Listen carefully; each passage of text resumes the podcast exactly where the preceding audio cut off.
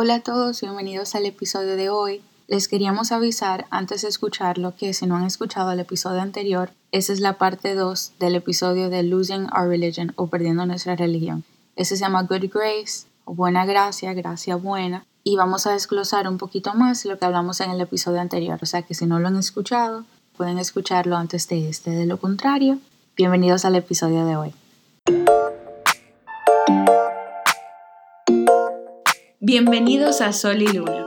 Somos S y L, Sharin y Laura. Hermanas tan distintas como el sol y la luna, dos caras de una misma moneda. Pónganse cómodos y vamos arriba con el episodio de hoy.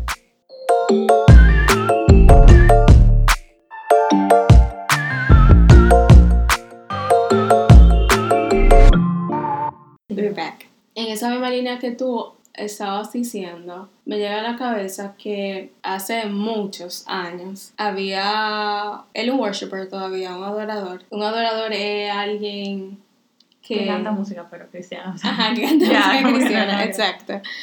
Eh, el punto es que yo lo seguí en Twitter, ya ustedes saben, fue hace mucho, y me, record, me llegó a la cabeza y siempre me recuerdo de, esta, de ese post que él puso, y él puso que todos tenemos un God-shaped hole o sea, un hueco en nuestro corazón donde se supone que Dios, o sea, que nada más lo puede llenar Dios. Uno lo sustituye, como que uno como humano sustituye ese vacío, por así decirlo, con otro tipo de relación, comiendo, con sustancias, eh, con trabajo, con cosas que nos distraen. Sin embargo, ese hueco está ahí. Entonces la diferencia de tu llenar, o sea, estoy hablando de mi vida, de yo llenar el hueco con Dios que con esas otras cosas que, o sea, con otros distractores, por así decirlo, es que los distractores son em, efímeros, o sea, pasajeros. Sí te llenan, es verdad, pero en el momento. Mientras tanto, Dios es como que me llena pleno. Y con esto quiero decir también que yo también, aún en mi journey con Dios, he usado esos sustitutos y distractores, por así decirlo.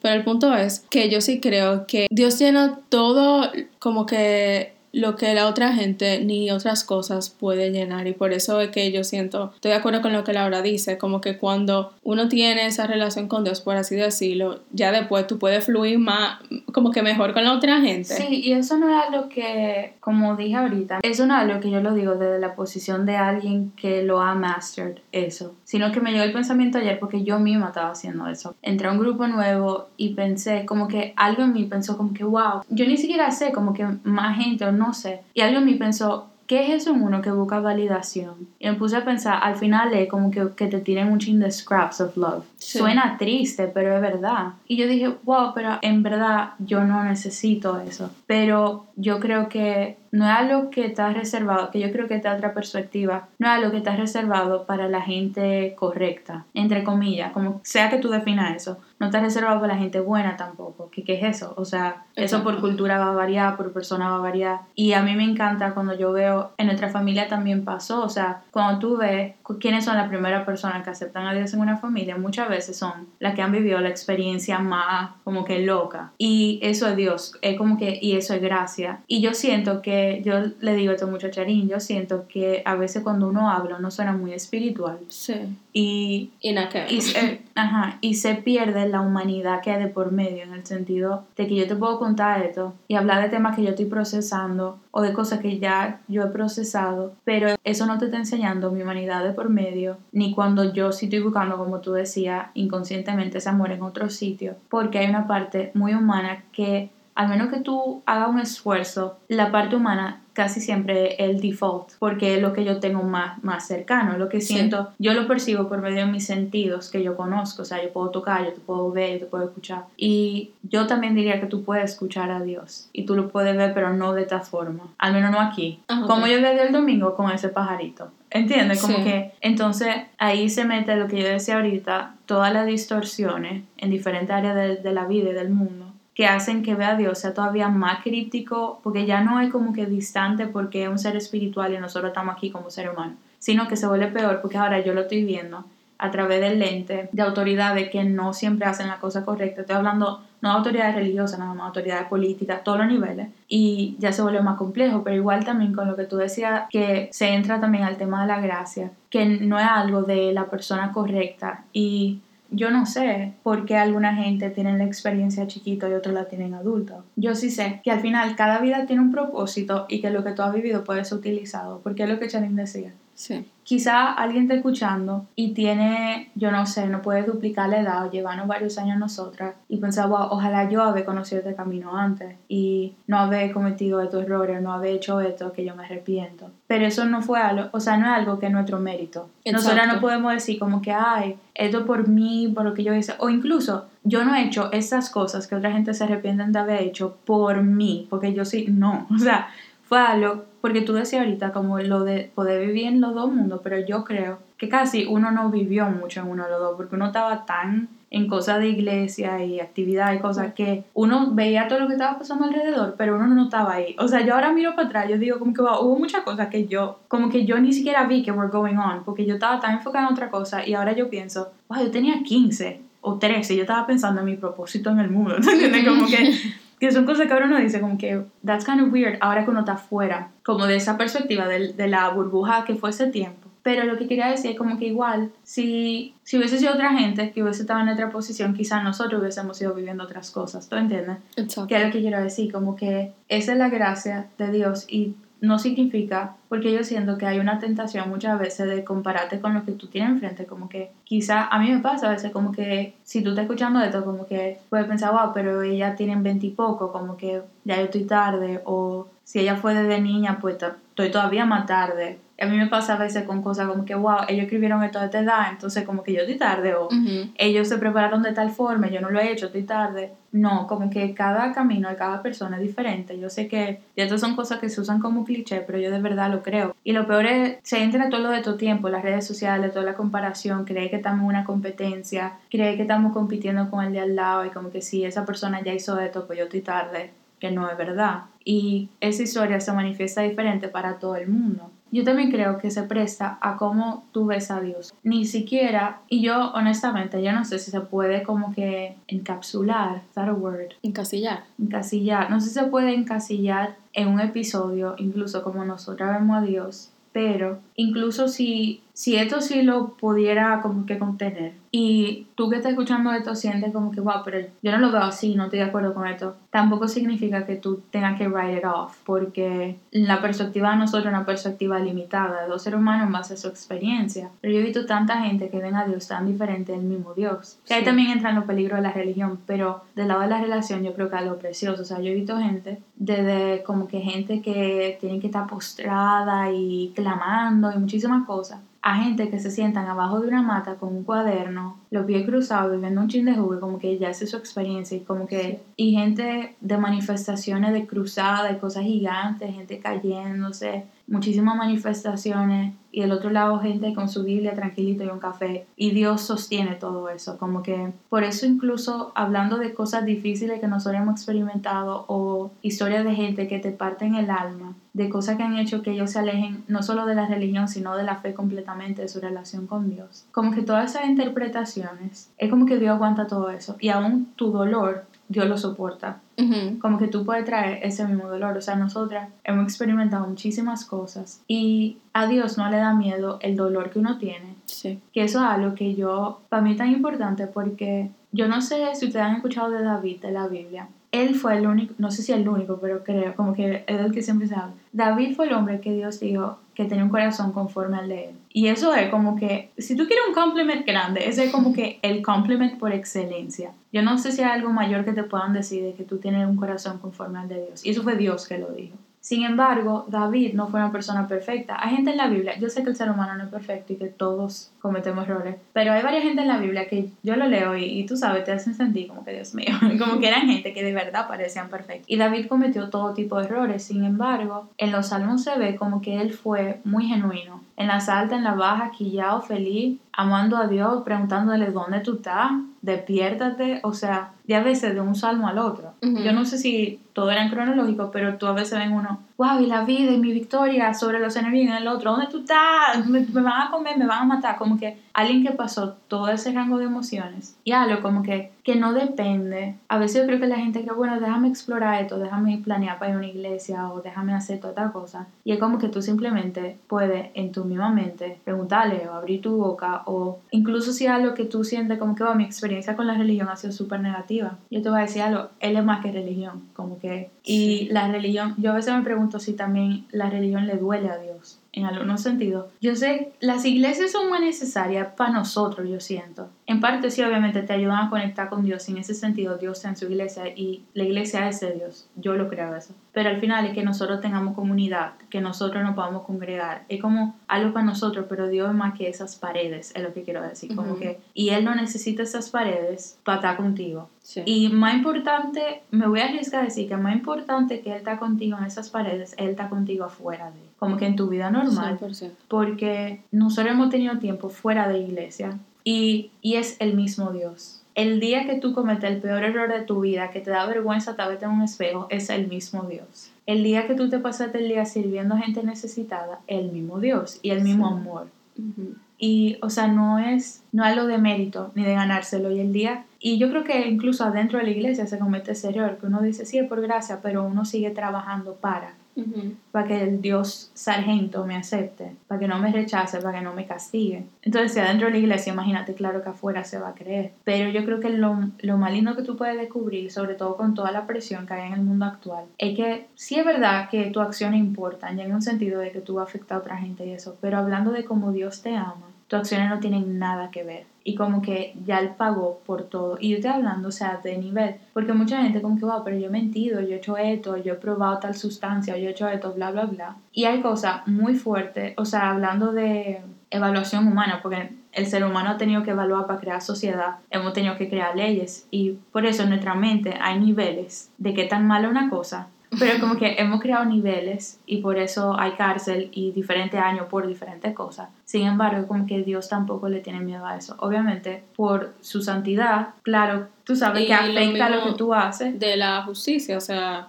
Ajá, exacto, y por su naturaleza justa. Y porque, o sea, perdón, la, el mundo donde uno vive tiene consecuencias y reglas, claramente. No, y la Biblia también dice lo que tú siempre vas a cosechar. O sea, una cosa no quita la otra en el sentido de mis acciones tienen reacciones. O sea, es una ley de la tierra pero hablando del Dios que te ama.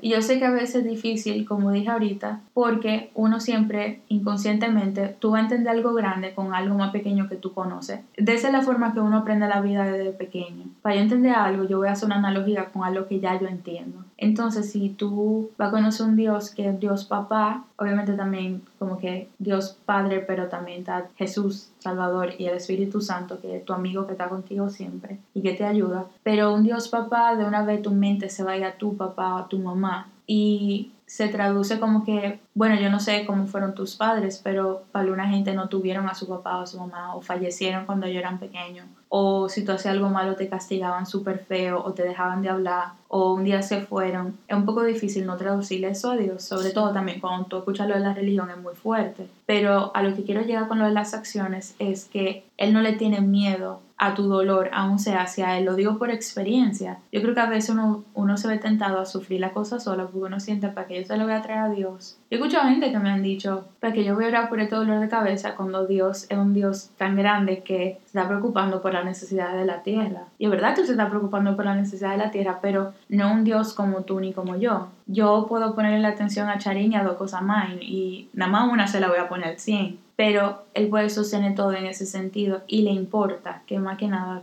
que ahí hay que entrar lo paradójico de todo, que como que tú hablas de un Dios infinito pero personal. Y que, o sea, Charín y yo hemos estado hablando aún lo del pajarito. Lo que yo aprendí con el pajarito es diferente a lo que Charín aprendió y fue la misma experiencia. Y eso es algo que la palabra como que no hace justicia porque es algo que tiene que ser experimentado, exacto. Pero sí, eso para mí si fuera como que una sola cosa que yo podría decirle a la gente de Dios, es como que eso, como que Él es personal, Él está ahí para ti y Él no le tiene miedo a tus errores, Él no te ama en base a tus errores, porque es difícil, porque nosotros crecemos en una sociedad que entre el colegio y los castigos, que son necesarios porque te tienen que criar, te tienen que educar, uno asume que, dependiendo del tipo de persona, pero uno tiende a asumir como que, wow, siempre me están poniendo nota, siempre me están evaluando, si yo no hago todo el 100, pero me van a tratar igual. Y es difícil no llevar eso a un Dios que tú no conoces como tú conoces a tu hermano, por ejemplo. Pero él sí era así, como que una cosa no depende la otra. Y era lo que decía ahorita, que muy lindo cuando ya tú sientes que tú puedes descansar en eso. Es como que a mí, por ejemplo, que me he dado cuenta en las últimas temporadas que el perfeccionismo me estaba consumiendo con la cosa que yo hago. Yo me di cuenta wow, inconscientemente yo creía, no solamente el perfeccionismo, sino en eso el people pleasing también. Yo creía como que, wow, que yo siento, y es algo mi naturaleza, pero yo siento que a veces tu fortaleza viene con tu debilidad, como que el hecho de tú amar a la gente y querer servir a la gente, cuando tú estás muy enfocado en la gente, ser amable, being kind, todo eso, también llega a un extremo como que caring too much what people think, siendo un people pleaser y toda esa cosa. Yo creía como que es que yo necesito servirlo, como que esa parte, incluso mi llamado como que, como cristiano, eso fue lo que Jesús hizo también. Pero es como que después tú entiendes que ni eso te está evaluando, como que sí, obviamente, eh, él ve tus acciones y todo, pero es que mis acciones no se van a ganar su amor, es lo que quiero decir. Obviamente, al final tus acciones sí son importantes, la buena y la mala sí es verdad, pero no son importantes para lo que más importa, lo que quiero decir, como que yo, yo no tengo que poner un show para ganarme su aprobación, como yo tengo que hacer en otras áreas, como yo tendría que hacer en la universidad, como hay que hacer en el trabajo, y que un jefe y en las iglesias a veces también. Eh, no es que tú te tienes que ganar la aprobación de un jefe que está mirando por otro lado, ¿te entiendes? Es como que alguien que ya está contigo. Y cuando tú te das cuenta, es como que, what? que Eso es lo que yo quisiera, señora, dejarles. y que es totalmente personal. Yo lo que diría es que para mí Dios es puro amor. Como que yo creo que ese fue el encuentro que yo tuve con Dios, por así decirlo, y lo que me ha marcado tanto y como Laura dice, como que algo que uno no puede confinar en palabras ni en este episodio ni en los 10 que hagamos de este tema, porque es algo que uno, o sea, eso es tan personal en el sentido de que cuando tú lo experimentas, que tú dices, de que, ah, ya yo sé lo que ellas están diciendo. Entonces, yo diría eso, como que el amor de Dios, número uno, eh, qué sé yo, que para mí es lo más importante y lo que yo no sé lo que abarca todo. Eh, y la Biblia dice que no es que Dios da amor, Dios es amor. Por eso decía ahorita lo de la naturaleza.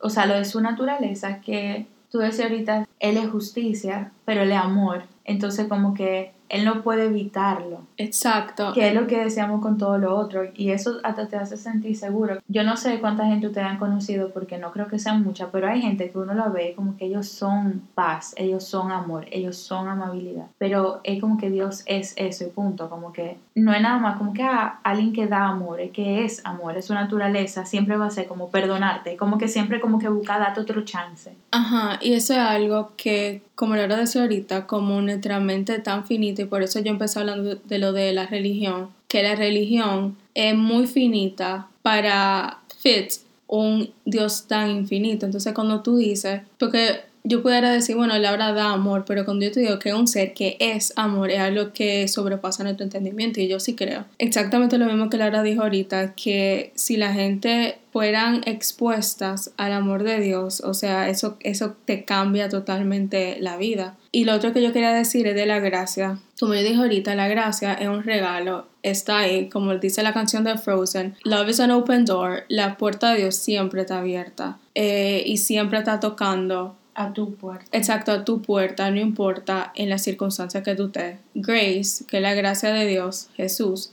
meets you where you are, como que tú puedes estar en, como dijimos anteriormente, en el peor momento de tu vida o en el mejor momento de tu vida. Y como quiera, la gracia de Dios va a estar ahí. Y no importa si ahora mismo tú no conoces a Dios o si ya tú lo conoces, como quiera, la gracia de Dios te va a encontrar. Eh, me recuerdo de uno de los salmos de David, que era el que Laura estaba hablando ahorita, que él decía, si yo subo a lo más alto, ahí tú estás, y si yo me escondo en lo más recóndito de la tierra, tú también estás ahí. Y hay otro salmo que dice, me levanto y tú sigues ahí. O sea, Dios es alguien que ni duerme velando por nosotros. Entonces, yo diría esas dos cosas, el amor y la gracia de Dios. Y al final la naturaleza de Dios es amar a la gente, o sea, la pasión de Cristo, que es la película, o sea, ese es el título, pero su pasión somos nosotros. Y a lo que, de nuevo, eso es a lo que uno tiene que meditar, porque como a uno se le ha dado esa narrativa de que Dios es un Dios lejano, la guerra, Dios está castigando, ¿dónde está Dios? A uno se le olvida o no sabe realmente y uno no puede grasp ni entender cómo une la pasión de, Dios, pero esa es su pasión nosotros. Y, o sea, lo mismo que le decía ahorita, como que lamentablemente uno está bajo, o sea, uno está ahora mismo en la tierra, y hay cosas que Dios, por no contradecirse, no, o sea, no rompe esa regla. Pero lo que Dios más quisiera es que todos estuviéramos bajo su cobertura. y, y, lo último que quería decir de la gracia es que todo el mundo es bienvenido. Ahorita íbamos a tocar un tema que es Juan 3.16, que es uno de los versículos más famosos. Y yo siento que a veces cuando las cosas se repiten tanto, se vuelven como un cliché y a uno, uno como que no, no entiende la magnitud. Y lo que Dios dice en ese, en ese versículo es que Dios amó tanto al mundo que Él envió a su único Hijo para quien sea que crea en Él sea salvo, ¿verdad?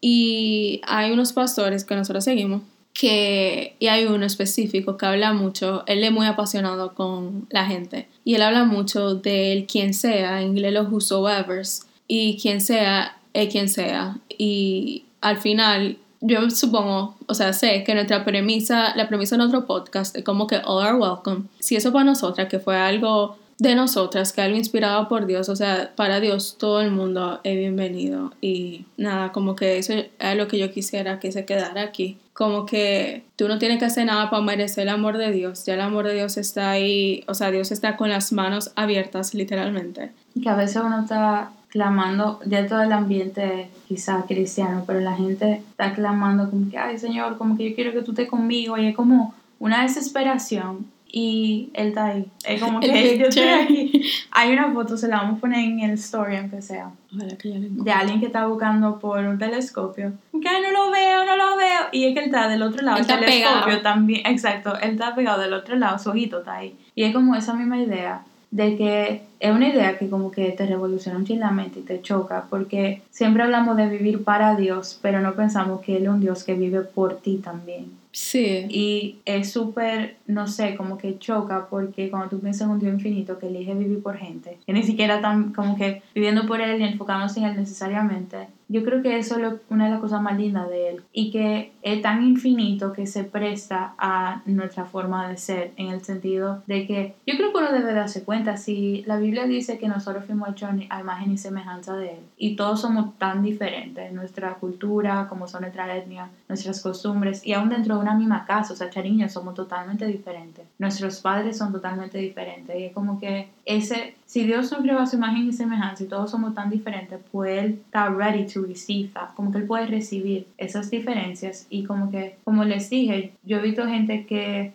sienten a Dios viendo la naturaleza y para ello Dios está en las aves y Dios está en la grama y gente que de otra forma, o sea, no tiene que ser porque quizá tú sientes como que aquí yo no me relaciono con Dios, como que todas esas reglas todas esas cosas yo como que no, no le entro ahí o yo he conocido gente que dicen, yo creo que yo me voy a convertir a los 40, o sea, gente que tiene un análisis, yo me voy a convertir a los 40, esto fue una conversación literal que yo tuve. Sí, yo recuerdo, eh, eso va, ¿verdad? Yo siento que sí, pero eh, yo me voy a convertir a los 40 porque, o sea, como yo estoy ahora, o sea, literalmente si yo entro a la iglesia ahora, la iglesia se va a caer con todo lo que yo he hecho y como que hay un par de cosas que yo quiero vivir, tuve, entonces como que a los 40. Y, o sea, entiendo el sentimiento, pero eso quita parte de quién es Dios y, y de quiénes son la gente que está en la iglesia, porque hay una idea de que la gente que está en la iglesia son gente perfecta y es algo que es una narrativa que se ha mantenido dentro de la iglesia también. Y es como que igual este code que un hospital for the broken, no un museo. Entonces como que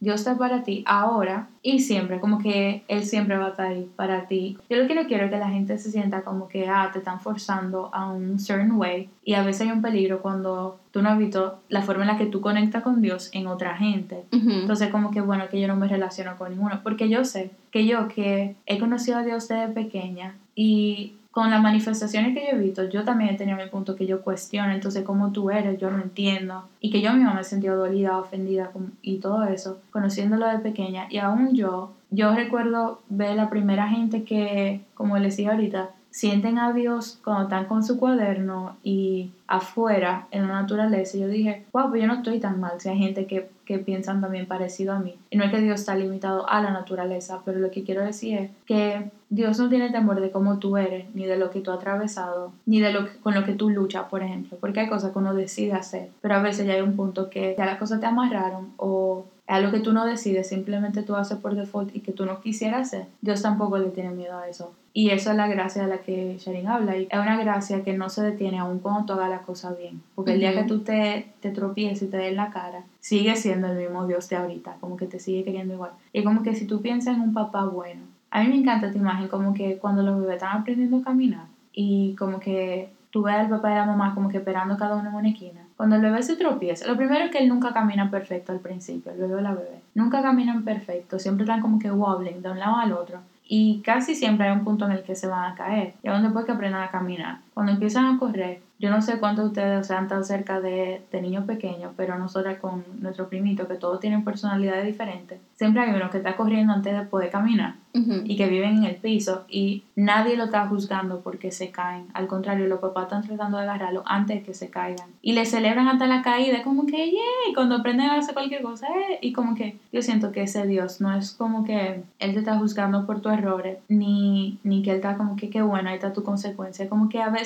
señora, a veces tú haces cosas mal hechas y tú recibes ese amor o una bendición, te va bien en algo. Como que su sistema es tan diferente y sí, la justicia sigue estando ahí en el sentido de ya tu acción y todo lo que sea, pero hablo de, de su naturaleza. Es un poco difícil entender una naturaleza que es pura, que buena, porque nosotros estamos en un mundo roto. Entonces, cuando tú ves la cosa desde un lens que está torcido, que es lo que nosotros estamos toditos, estamos en medio, que no sabemos lo que es bien y lo que es mal, es como que difícil entender lo que está puro 100% y es como que, what's the catch? Pero sí, eso está disponible. La premisa de su amor, que es tan importante, hay tanta soledad en este mundo y en este tiempo también, que un tiempo como este en casa no está saliendo. Eso es como que algo que para mí es importante, que ustedes como que puedan tener en su corazón, crean en lo que crean y que hay un amor que está disponible para ustedes, aún ustedes no crean en ese amor. Sí, yo quería agregar con lo que tú acabas de decir de que alguna gente tal vez puede no relacionarse también por la narrativa que uno ha sido fed, es que una de las formas que yo como que lo interioricé un poco más fue con una película que se llama The Shack. Invito a todo el mundo que la vea porque da una, un picture gráfico de lo que es Dios en la vida de una persona. Y en, The Shack el protagonista le pregunta a Jesús como que, o le dice, con el que, básicamente con el que yo más me relaciono es contigo. Y él le dijo, claro, porque yo soy hombre, o sea, en, ese momento, o sea, me dice hombre. Y yo creo que, y es lo que más me impresiona, una vez yo le escuché y es cierto, el cristianismo es la única religión donde el Dios se hizo hombre y por ende pasó lo mismo que uno pasó. Entonces, yo quisiera también como que decir aquí un poco que a mí me encanta la personalidad de Jesús porque Jesús vino a literalmente poner pata por arriba lo que todo el mundo de la iglesia pensaba. O sea, él era un trastornador, eh, él era el balance perfecto entre amar a la gente y mantener la palabra de Dios. Era él era una persona que el que lee la Biblia puede ver que él se sentaba en una mesa, que eso tiene eh, un trasfondo histórico en ese tiempo, con personas que eran ladronas, que eran prostitutas, con las personas que, o sea, los rechazados, por así decirlo. Él era la persona que seguía a la persona que se fue de la iglesia y dejaba a la que ya estaba dentro de la iglesia. O sea, Jesús lloró,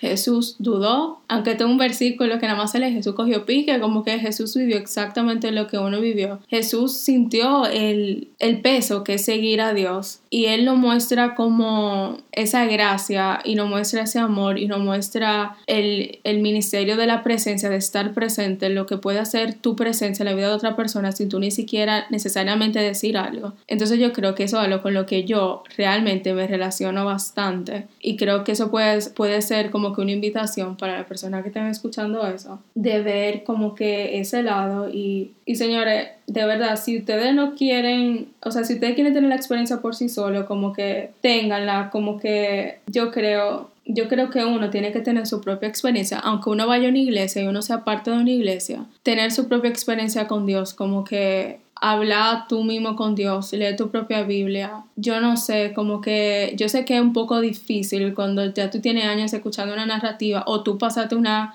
una mala experiencia en una iglesia, es un poco difícil tú darle para atrás porque o sea, yo lo entiendo 100%. Pero yo creo que, como dice Laura, Dios es un Dios del journey y como que Dios no le tiene miedo ni que sea algo, no le tiene miedo que tú, ten, que tú estés pasando algo o que tú tengas algo contra, contra otra gente o contra un familiar. Pero más que eso, Dios no le tiene miedo a que tú le estés dudando a él o a que tú creas otra cosa de él que... O que tú no le entiendas. Exactamente. Esto lo digo por experiencia también, cuando tú has visto una narrativa por muchos años y sobre todo cuando viene con el aval de una autoridad espiritual, es difícil de tú saber que Dios y que no, sobre todo cuando de niño tú te acostumbrado a decir sí, amén a todas las autoridades, nos enseñan a obedecer papá, mamá, profesores y luego pastores y es como que sí hay que obedecer a las autoridades, pero inconscientemente entra algo de no cuestionar nunca. Entonces como que yo entiendo eso, yo entiendo 100% ese sentimiento de, de quedarme como que entonces ¿quién es Dios? Y yo no sé si yo estoy de acuerdo tampoco, o sea, yo entiendo la gente que ven sufrimiento y dicen que Dios es que existe, si existe, no lo quiero seguir. Porque concluyendo de lo que tú estás viendo con tus ojos en la tierra o el daño que te hicieron, como dice Janine, hay historias que son muy fuertes de cosas que se han sufrido dentro de iglesias, de diferentes denominaciones que parten el alma. Y con lo que tú decías sobre Jesús, yo creo que es una de las cosas más importantes que se ha perdido, como que uno dice Christ y Christian sale de Christ y como que Christ casi no está en nada, en el sentido de que yo creo que si solamente se siguiera su ejemplo, que eso es lo que una de las cosas que más me inspira, no, no de la relación con Dios, sino de cómo tú viví el evangelio, cómo viví como cristiana, cómo servía a la otra gente, es que Jesús amó a todo el mundo y amaba. Y es como que, más que eso, porque una cosa, yo creo que a veces como el amor, como nosotros vivimos en una realidad tan rota y distorsionada, el amor ha perdido su valor, o sea, amor en las canciones populares que es, o sea. Yo recuerdo una vez que una persona puso un post de eso y de Skinny Love, que es una canción, pero eso mismo, ella hablaba de eso, como que, como que, ha perdido el valor. Exacto, entonces es difícil hablar de algo que es tan importante cuando todito lo estamos viendo desde lente tan distorsionado, pero a mí lo que me mueve muchísimo de Jesús es como esa idea de que está ahí para el que rechazan lo demás, como que y el que se supone que él mismo por ley debía rechazar también. Y yo creo que Jesús es el perfect picture de quién es Dios, en el sentido de que a mí, por ejemplo, yo no sabía que esto se iba a ir la conversación por aquí, pero la yo creo que la historia que más toca mi corazón y me relaciona muchísimo de la Biblia es que había una mujer. Obviamente las historias no son necesariamente en tu vida, tienen que ser interpretadas literal, porque yo no me relaciono de manera literal, pero esta es la historia que me toca muchísimo y que me recuerdo mucho. Y en esos tiempos y en esa cultura, em, si a la gente le encontraban, creo que era en, adulterio, la podrían apedrear, obviamente a la mujer, pero ok. Em, y Jesús, con quien tuvo choque, fue con la gente muy religiosa, que eso es un caso de estudio de por sí. que eran los fariseos y unos fariseos le trajeron a una mujer que le encontraron en el acto del adulterio, que no, no me voy a entrar ahí, pero porque ellos la encontraron, que ellos estaban buscando y que estaban mirando y por dónde, pero también eso es otro tema. Entonces la trajeron, se supone que ella debían apedrearla por ley. Sin embargo, y estaba ahí todo el mundo y que, güey, como que mátela. Como usualmente hace la gente. Entonces, y los cristianos a veces. Entonces, hablando de ser tan religioso que tú eres más santo que Dios, porque Dios estaba ahí Exacto. y Dios no lo hizo. Entonces, Jesús le dijo, porque los religiosos siempre querían trip up a Jesús, siempre querían hacer que él calle. Oigan, los religiosos a Dios. Ya te ven, porque estamos viendo todo de lente distorsionado. Ok. Y ellos empezaron a cuestionarlo porque ellos querían o que él hiciera lo que ellos querían o que él dijera que no lo iba a hacer para ellos decir que él no era quien él, quien él profesaba ser. Y él dijo ok porque él siempre fue más sabio que todos los sabios. El que esté libre de pecado tire la primera piedra. Wow, también él, no él no canceló lo que decía la ley. Pero adivinen que nadie la tiró, porque adivinen que todos somos humanos y, todos se fueron yendo. Y Jesús era el único libre de pecado. Exacto. Y como que en lo que ellos discutían, él estaba escribiendo en la arena, así, con la paz. Todavía a veces está hablando que qué era lo que él estaba escribiendo, no sé por qué la gente le importa tanto eso, pero y la gente se fue yendo y él, yo me lo imagino allá en el piso, como que la tiraron al piso. Eso es como que lo que tengo en la cabeza, me imagino que por eso él se agachó, porque ese es Dios para mí. Y él le dijo, ¿dónde están los que te acusan? Voy a llorar otra vez, ¿por qué? Y, ella le dijo que se fueron. Y él le dijo, pues yo tampoco te juzgo. Ese es Dios. Y él siempre le decía como que, como que abandona esa vida, esos errores que tú has cometido, pero es por ti. Eso yo lo entendí el otro día, porque de niño uno crece con reglas y a veces uno cree como que de verdad las reglas están ahí para hacerte la vida de cuadrito. Y es como que en verdad las reglas te protegen.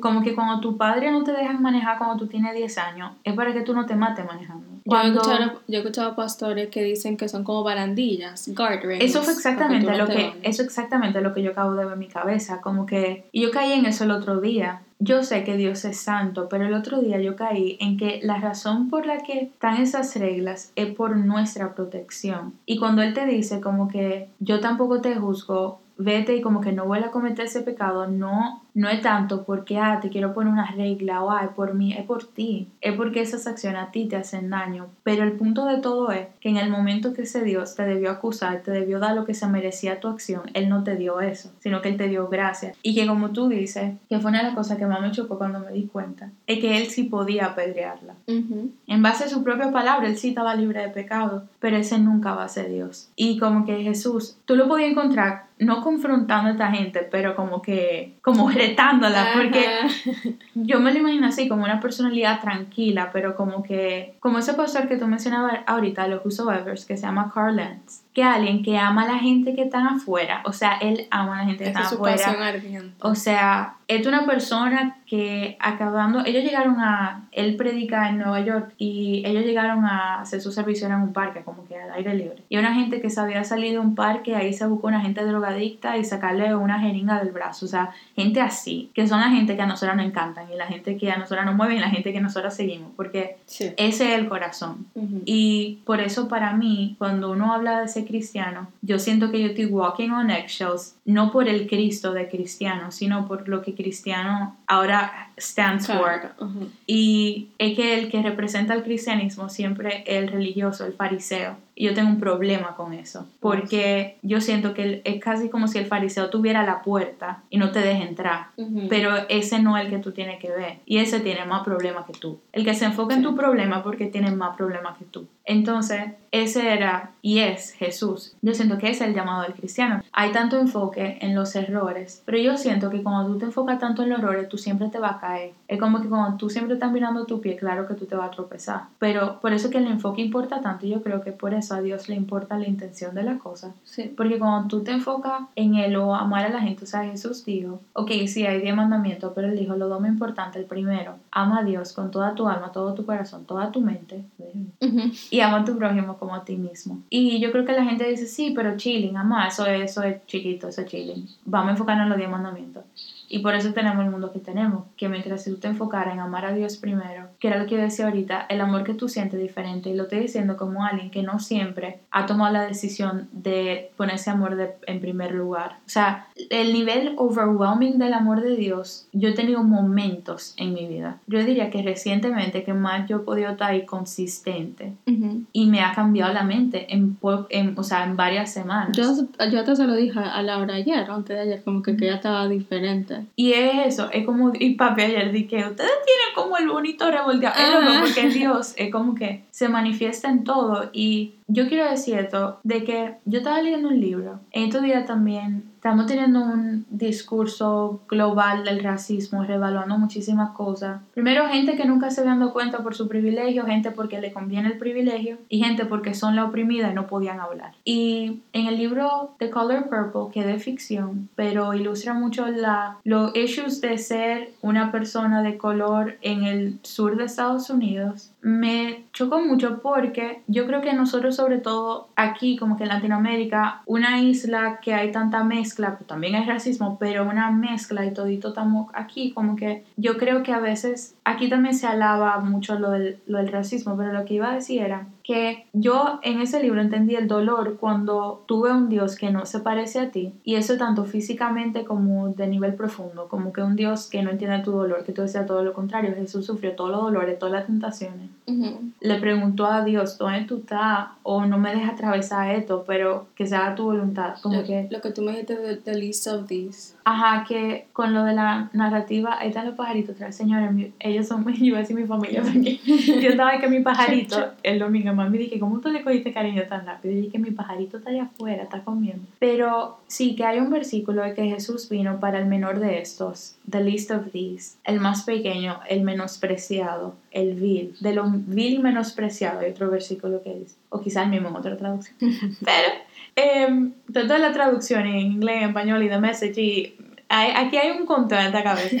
Em, pero cuando uno lo ve a la luz de, no de la religión que nos han presentado lo poderoso, entre comillas, del mundo, sino quién fue Jesús verdaderamente, cuando tú analizas, era alguien del Medio Oriente. Uno. Dos, su familia se escondió en Egipto porque Dios le dijo que se escondieran entre la gente, o sea, que ellos pudieran blend in. Si hubiese sido un blanco europeo, no pudiera blend in en Egipto, dígase, el norte de África. Ok. La Biblia dice que sus pies eran como bronce y su cabello como lana. Oh.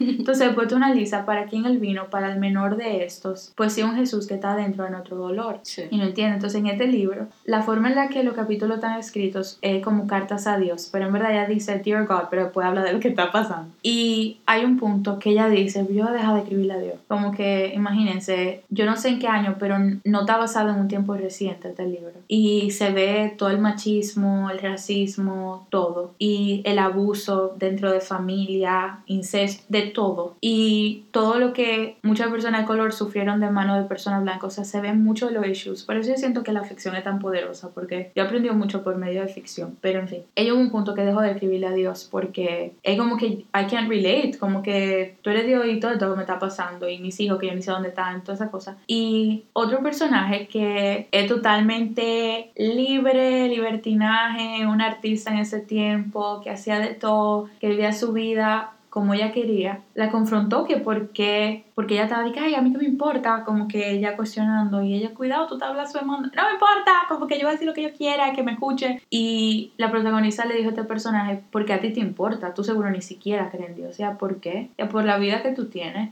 Y como que yo sí creo en Dios. Y esta persona le cuestionó, ¿cómo tú a Dios? ¿Cómo Dios en tu cabeza? Y ella dijo, bueno, es un, es un hombre, tiene la barba blanca, larga. Y él le dijo, ¿los ojos cómo son? Azules. Y ella, ah, entonces este Dios se ve como tu opresor, básicamente, fue la conclusión. Oh. Porque tuvieron una conversación larga. Entonces cuando tú oras, tú ves al mismo hombre que no te escucha. Que ellos tenían una persona en su familia que la metieron presa por un malentendido con una familia blanca. Y tú estás viendo el mismo, el mismo hombre que no escuchó a nuestra amiga Sofía que está presa. Eh, es del mismo género de la persona que te abusó, que no te escuchó, de tu esposo que no te escucha. Entonces ahí yo empecé a ver tantas cosas y ahí hablaron de lo que le dije, del cabello como lana y todo eso. Y le digo, ¿tú crees que Jesús lo hubiesen dejado entrar con ese cabello en nuestra iglesia? Y la otra dijo, no, yo creo que habría que alaciárselo. Como que uno se ríe, pero uno De lo verdad. piensa. Yo, yo estaba pensando, yo dije, me pregunto cuánta gente no hubiesen seguido a Jesús si lo hubiesen visto diferente. Por eso es que la cultura y el contexto son tan importantes porque hay pinturas originales de, de Jesús que han sido recuperadas, que, o sea, el niño Jesús, ¿verdad? Que lo que ahora ponen como un halo de ángel era un afro. Wow. Y las pinturas que nosotros conocemos ahora, que se ha basado casi todo lo que nosotros hemos creado en base a la parte visual de Jesús, fueron obras de Michelangelo. Entonces, como que cuando tú piensas, ah, es un artista italiano que interpretó a Jesús, tiene sentido porque estamos viendo de Jesús, pero hay un problema en el sentido de que alimenta esta narrativa que sigue manteniendo al oprimido oprimido y nos hace creer que Dios también quiso mandar a su hijo blanco y rubio en medio en, en el Medio Oriente cerca de África ¿tú entiendes? entonces como que de esa conversación que ya lo tuvieron en el libro este otro personaje le dijo lo que yo le dije a ustedes. Ahí está el problema en cómo tú ves a Dios. Yo encontré a Dios en la naturaleza. Yo lo encontré en la brisa. Yo lo encontré en los árboles. Y ahí yo entiendo porque hay gente que dicen yo no creo en Dios yo creo en el universo yo creo en la naturaleza yo entiendo porque la gente lo dice, porque es que tú lo ves muy claro ahí.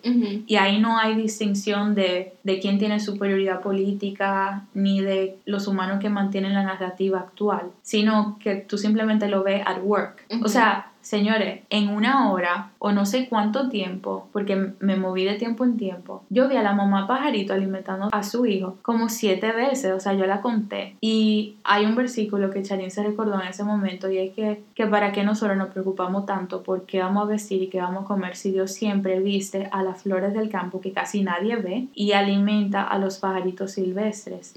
Entonces, como que yo lo vi, o sea, era domingo y esa mamá no paró de ir de allá para acá buscándole comida a su pajarito y él cantando y esperándola con la boca abierta, o sea, porque él sabía que ella le iba a traer comida. Y como a veces lo que iba a traer era largo, ella se lo daba por parte en la boca y lo vino a proteger cuando él no podía volar frente a una gata que era siete veces el tamaño de ella. Son cosas que uno dice, wow, yo me quedé pensando, uno en el estrés que uno vive, entre la provisión y los proyectos y la pasión y el hustle culture y la competencia y entonces te va la vida. Y cuando tú te detienes, tú ves que la naturaleza sigue at work, como que... Y que y que fluye, todo fluye. Y Lo que, tú hablabas del ritmo. Ajá, que, que esto lo dice el Bishop T.D. Jakes. Todo en la, en la Tierra, pero yo diría que más allá, en la Tierra, en la galaxia, en el universo, en el Milky Way, en lo que nosotros no vemos, tiene un ritmo y tiene un movimiento y, vida. O sea, nosotros estamos callados y nuestro corazón está latiendo. Hay un sonido en todo momento y como que yo vi a esa mamá pajarito y yo dije, vaya no es domingo.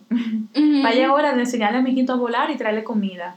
Y Dios se preocupa de traerle la provisión a ellos. Es el mismo Dios que como que está ahí en el lugar de tu necesidad. Y como que eso que les decía, si, si Dios en tu mente es la persona que te hirió o la situación que te hirió, cámbialo. O sea, yo sé que suena como que, que ella está diciendo, ella está blasfemando, pero lo digo en el sentido, si se parece demasiado a lo que te hizo daño, porque que al final del día puede sonar como que blasfemar, pero como que incluso la idea de decir que Jesús no era blanco, para alguna gente puede ser lo más ofensivo que ellos han escuchado en su vida, pero no se olvida que no estamos hablando de un ser humano, con Jesús sí vino de humano, pero con Dios es un espíritu, o sea, no, no va a ser el hombre de la barba, aunque se parezca, son cosas que play with your mind, pero lo que quiero decir es, si tú tienes que ver un sentimiento, si tú tienes que ver un árbol, si tú tienes que ver la brisa, mira lo que tú tengas que mirar, porque yo creo que no, yo creo que a Dios no le afecta eso en el sentido de que, ¿por qué nosotros somos tan diferentes? Porque algunos son artistas, porque algunos procesan la vida escribiendo poesía, otra gente pintando y otra gente construyendo cosas, ¿tú entiendes? Como que yo creo que si Dios creó gente con tanta diversidad y en la Biblia se, se habla de espíritus, hablando de como brisa, y se representa al Espíritu Santo como una paloma, y tú ves, si, si Él puede usar tanto imagery, ten tu approach como tú tengas que tenerlo y ten tu journey como tú tengas que tenerlo, porque el punto es, tú empezar, tú tener la curiosidad, y digo eso porque yo misma me sentí por un tiempo como que yo ni siquiera sé ya lo que yo sé.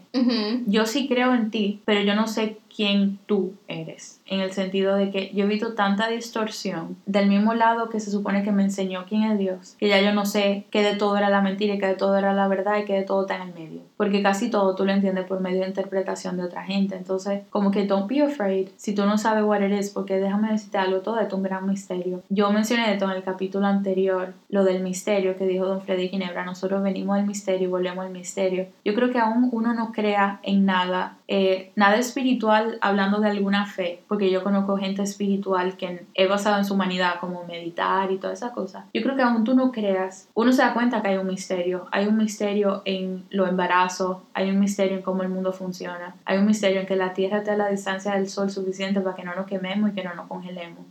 Hay misterios at work y como que however you need to call it, como sea que tú tengas que llamarlo, ya sea por tu necesidad, por lo que tú has sufrido, por lo que tú has pasado, he's not afraid of that. Él no le tiene miedo a eso. Y aunque tú sientas que yo no estoy listo o yo no merezco o yo no sé si yo creo o yo tengo otra prioridad en mi vida, eso está, o sea, that's fine. En el sentido de que como que ese amor siempre va a seguir dirigido a ti, como si tú fueras la única persona que existiera en el mundo. Y como dije, eso a veces, escucharlo de la boca de otra gente no tiene el mismo peso que vivirlo. Porque yo sé que nosotras mismas, en cuántas veces no hemos escuchado cosas así. La diferencia es cuando tú tienes la oportunidad de experimentarlo y lo que queremos decir es que la oportunidad está para ti y no tiene que ser por medio de otra gente, no tiene que ser por medio de una iglesia ni de una autoridad espiritual, ni siquiera en este preciso momento tiene que ser por medio de un documento, nada así, como que nada más por medio de tú responder porque él no está limitado a eso. Yo creo que a veces dentro de las iglesias, por el temor de que la gente haga lo que quiera, se empiezan a instituir todas estas reglas y como para mantener a la gente como que tiesa. Pero la verdad es que se lo dio por experiencia y sí la Biblia es importante, la iglesia es importante, todo eso. Pero Dios no, Dios no se ve limitado por nada para llegar a la persona a la que Él quiere llegar, es lo que quiero decir. Y como que en el momento en lo que mi Biblia ha estado cerrada muchísimo tiempo, en los momentos que ha estado abierta, en los momentos que yo he estado cerrada a Dios, que yo siento que, que cometí un error demasiado grande para yo hablarle, me da vergüenza, o yo siento, me siento ofendida o enojada con Dios porque no sé por qué yo tuve que atravesar esto, porque ahora yo veo la cosa con tanta distorsión. En esos momentos Dios siempre ha estado ahí, como que siempre me ha buscado de una forma u otra. Como le dije hasta el domingo, que era un día que yo sí quería un servicio online de una iglesia con mi mamá, Laura, hay un pajarito en la sala, como que ese Dios,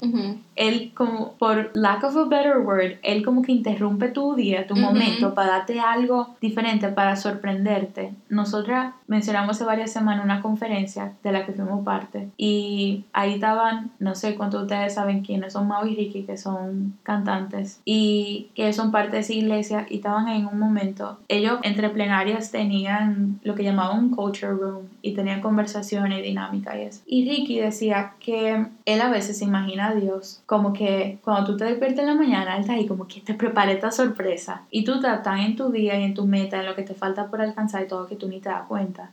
Y esa imagen de prepararte una sorpresa, eh, para mí es Dios, como que siempre buscándote a ti el lado, siempre buscando sorprenderte. Y yo siento que a veces como los planes de uno no se dan y uno no sabe por qué, tú a veces no entiendes que fue tu propia protección o que no era el tiempo o lo que sea, uno empieza a dudar de la bondad de Dios, pero su bondad siempre está. Y algo que, que yo quiero que se sepa, o sea, aún, y ojalá que no, pero aún tú seas una persona que, por ejemplo, nunca llegue a abrir tu corazón hacia este amor o lo que sea, o nunca acepta a Dios en tu vida, o te 100% negado que tú no crees que nada, o que tú te encuentras. La Biblia también dice que Dios hace que el sol salga y que llueva sobre justos e injustos por igual. Su gracia siempre va a estar. Es como que, aunque tú te niegues, Esperancito, como, que, como, quiera, va a estar para ti. Como que, si tú te enamoras de alguien, esa es la gracia de Dios. Y ahí está el amor de Dios. Si tú lograste tener éxito, esa es la gracia de Dios. Y llámale como tú quieras, porque la gente, ah, love attraction. suerte. Suerte. Ajá. Yo, honestamente, señores, yo creo que todo en la tierra es tan intencional. Le digo otra vez lo de la mamá pajarito, cómo sale el sol. Lo de tú trabajar con gente en específico o... En momentos específicos, que te lleguen oportunidades, que tú estés escuchando este podcast en este momento y no lo paraste, aunque es larguísimo. Esto tiene que tener como... Como que todo eso que uno experimenta es como sonrisa de Dios, es como a veces cuando después que hay mucha sequía por fin llueve, esa es la gracia de Dios y su providencia y el hecho, el mismo hecho que crezcan, porque hay tanta cosa, tanto milagro yo creo que son parte de la tierra que para uno ya son normales. Me llega a la mente, por ejemplo, la playa. Eso yo estaba también pensando. Como que porque, se tiene, ajá,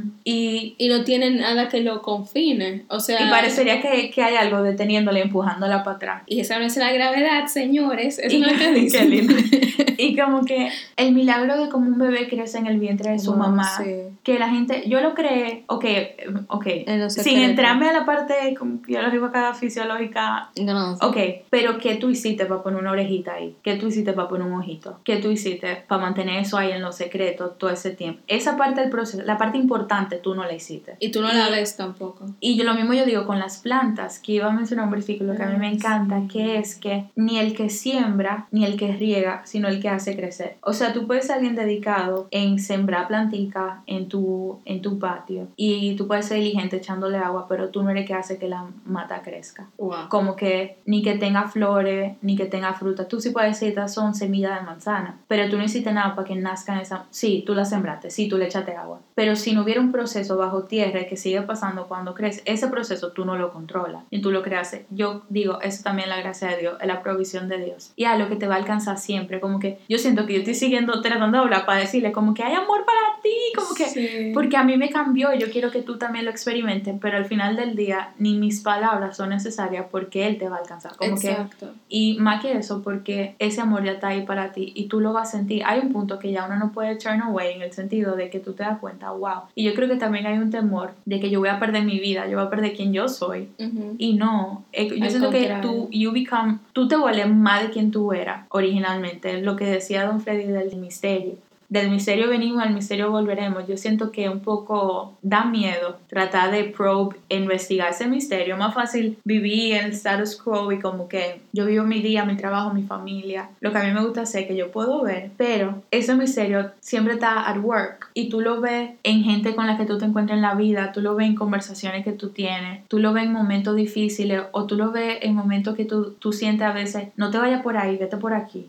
Y tú lo escuchas, después tú te enteras que hubo un accidente en ese lado o que hubo una calle que se cerró, que pasó algo. Hay tanta forma en la que uno lo ve, aún en lo malo que pasa, la gente que se te acerca. Como decía Janine ahorita, a mí me ha pasado en los trabajos que yo he tenido, que yo digo, ¿cómo eso pasó? O con qué gente yo me encontré en ese tiempo, gente que ahora son parte de mi vida, que van a estar para siempre, aunque yo me haya ido a esos sitios. Y aún dentro de lo malo, como lo que nosotros hemos hablado, cosas difíciles que hemos experimentado dentro de la misma fe, como que de distorsión y eso. En esa cosa hubo cosas increíbles que nosotros vamos a con nosotros hasta el final de nuestra vida, pero también en lo difícil podemos conectar con gente que han atravesado cosas difíciles. Como que la vida es tan compleja y todo está tan entretejido que lo malo tiene que venir un poco con lo bueno a veces, pero yo quisiera que ustedes siempre sepan que aún dentro de lo malo que uno experimente, Dios es bueno. Como que ahí, aquí, este mundo está roto, ahí nosotros vivimos cometiendo errores, hay sistemas fallidos, eh, el sistema de poder, el anhelo de poder, los, gobiernos, hay demasiadas cosas, o sea, hay demasiadas cosas rotas, pero Dios sigue siendo bueno, los pajaritos siguen alimentando a sus hijos, como las flores siguen naciendo, en el cemento siguen naciendo flores, el sol sigue saliendo y ese sigue siendo Dios, es como que es. Y también hay cosas que, como la hora del misterio, hay cosas que uno nunca le va a poder dar respuesta en este lado del cielo, como decía una adoradora. Sin embargo, esa es la identidad de Dios, como que Él es bueno y al final, lo que yo decía ahorita, que yo prefiero pasar un mal momento con Dios, porque tú tienes a alguien y hay una paz, eh, un gozo, por así decirlo, que Dios te da, aún tú estás pasando en tu peor momento, o sea, y son cosas como inexplicables que de nuevo tú eres que lo tienes que experimentar. Y yo quería decir como que tú quieres ser mamá.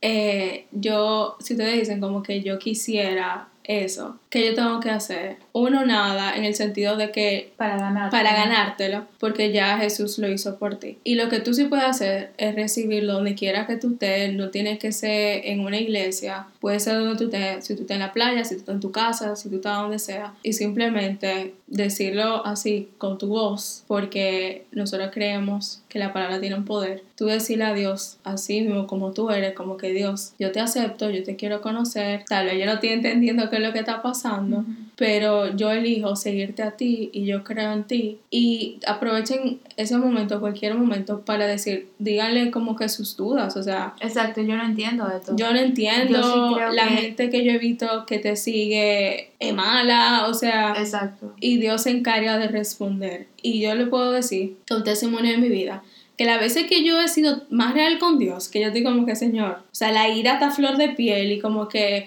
o yo estoy tan hurt que yo estoy como que de verdad, Dios, ya yo no puedo. Dios responde aún más claro, porque de nuevo, eso es lo que la Biblia dice, que Dios está cerca de los quebrantados de corazón. Y es, lo mismo que Laura decía ahorita, o sea, Dios no, no miente y Dios es fiel a lo que es su palabra. Entonces, nada, como que si ustedes quieren aceptar a Dios o seguir el camino de Dios o probar o ver qué tal, es, simple, es tan simple como tú decir ahora mismo como que Dios, yo te acepto, yo quiero seguirte. Yo creo en ti, yo, creo que tú moriste por mí. Ajá. Y resucitaste como que como que muéstrame, muéstrame quién tú eres. yo no entiendo nada quién tú eres, pero yo, yo quisiera, o sea, si experimenté ese amor, o yo no sé lo que ellas están hablando, pero por algo yo estoy oyendo eso, o si tú sientes que algo te tocó. Lo primero, o sea, lo más importante es que todo algo personal de ti, o sea, persona que está escuchando, una sola, como que de ti, con Dios, pero igual también a lo que nosotros te podamos servir, no necesariamente porque ah, tú tienes que creer lo que nosotros creemos ni nada, así porque como dijimos, toditos son bienvenidos, pero en lo que nosotros también lo podamos servir y responderle cualquier cosa, también nosotros estamos aquí, como que... Sí, yo iba a decir eso, como que de nuevo, eh, los queremos a ustedes, eh, los queremos y que no escriban cualquier cosa. Este episodio lo hicimos porque una parte muy importante y central de nuestra vida y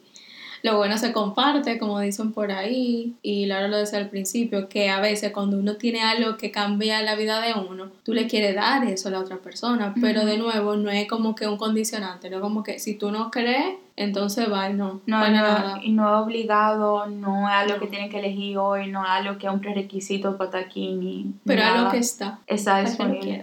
Para ti, sí, para, para ti. ti. Ajá, para ti. Si quiero una confirmación, sí era ti. y nada. Lo queremos demasiado y. Eh, Sí, como que siento como que en mi corazón eso de la soledad de este tiempo y la falta de amor que siente la gente, como que you're loved, hay un amor que está destinado para ti y como dije, en lo que nosotros lo podemos servir a ustedes, nosotros estamos aquí. Y, o sea, y de verdad, no es de boca. O sea, yo no estoy pensando crear un email, como que si la gente quiere escribir como que algo privado o lo que sea. Y en lo que, porque no siempre uno está buscando algo como que profesional, sino alguien que te escuche. Sí. Entonces, como que mi anhelo en la vida es que la gente no se sienta sola y que sientan, se sientan amadas. Aun sea que tú no lo quieras, no estás listo, tú sientas para no recibirlo a través de Dios, al menos recíbelo a través de otra gente. Sí. Que se sientan que alguien lo quiere. Entonces, los queremos y nosotros estamos aquí. Ah, y también yo quería decir que en nuestro bio, en el link, tenemos playlists. Laura va a ponerle ella, pero ahora mismo yo tengo el que yo estoy, la música que yo estoy escuchando, pero tengo uno especialmente y específicamente de canciones cristianas que, que me encantan y la que yo estoy escuchando en este momento, para este tiempo específicamente. Y nada, para que la paz de Dios entre a sus vidas. O sea, no sé, yo quería compartirlo por si no lo habían visto. Y nada. Sí, ahora tenemos en Spotify, pueden escuchar las canciones si quieren. Yo voy a copiar la de Charin entera, le voy a dar copy paste y le voy a poner una L. Así de buena es. Literal, yo lo estaba escuchando. Y, pero nada, estamos aquí, señores. Los queremos. All the love. No sé si decir, o sea, aún bueno, si ustedes escucharon lo de Sunder y siguen aquí, porque yo iba a decir, yo sé que esto fue súper profundo, pero en verdad, si escucharon lo de Sunder, lo del misterio, lo del planeta, todo lo que yo hablé la semana pasada, que nos fuimos una, pues yo sé, no sé. Estamos aquí para ustedes, we love you. Bye. Bye.